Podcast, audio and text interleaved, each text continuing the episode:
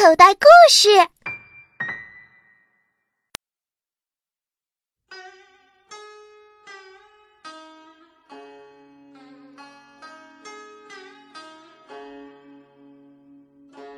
古琴架高。从前有一位手艺高超的制琴师，名字叫龚之桥。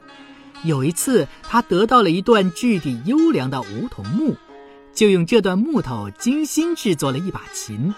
安上琴弦以后，弹出的琴声叮咚作响，如行云流水，又像金玉撞击，动听极了。公之桥自认为这是天下最好的一张琴了。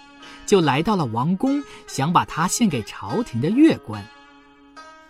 乐官让乐工来鉴定，乐工们一看，都把头摇得像拨浪鼓似的，说：“哎，这张琴它不是古琴，嗯，不好不好。”于是就把琴退还给了宫之桥。宫之桥回到家里，非常生气。心想：这明明是一把绝好的琴，却因为它是新的而被瞧不起。哼，真是荒唐！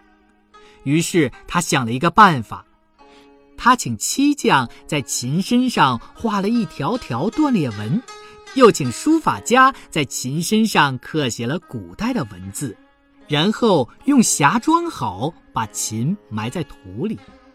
一年以后，公之桥把琴从地下挖掘出来，打开匣盖一看，只见琴身上长满了绿色的苔藓和一块块霉斑。公之桥便带着这张琴到市场上去卖，一个阔人用高价买走了，当做珍宝献给朝廷的乐官。那些乐官们打开琴匣一看，都把头点得像鸡啄米似的，连声称赞说。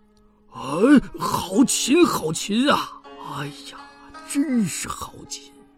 这是一张地地道道的古琴呐！哎呀，真是世上少有的珍宝啊！看看，是不是很可笑啊？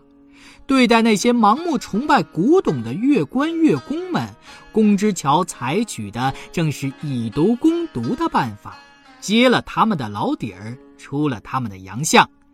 原来他们的好古是盲目的，根本不懂琴的好坏。现实生活中也有这样的人，盲目崇洋，盲目仿古，只看表面不看实质。他们总是觉得凡是古代的东西就是好的，凡是外国的东西就是好的。其实那都是没有任何根据的。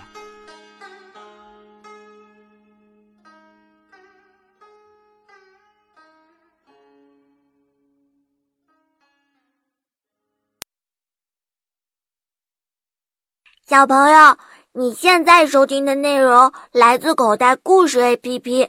想要听更多好玩的故事，快叫爸爸妈妈去应用市场下载吧。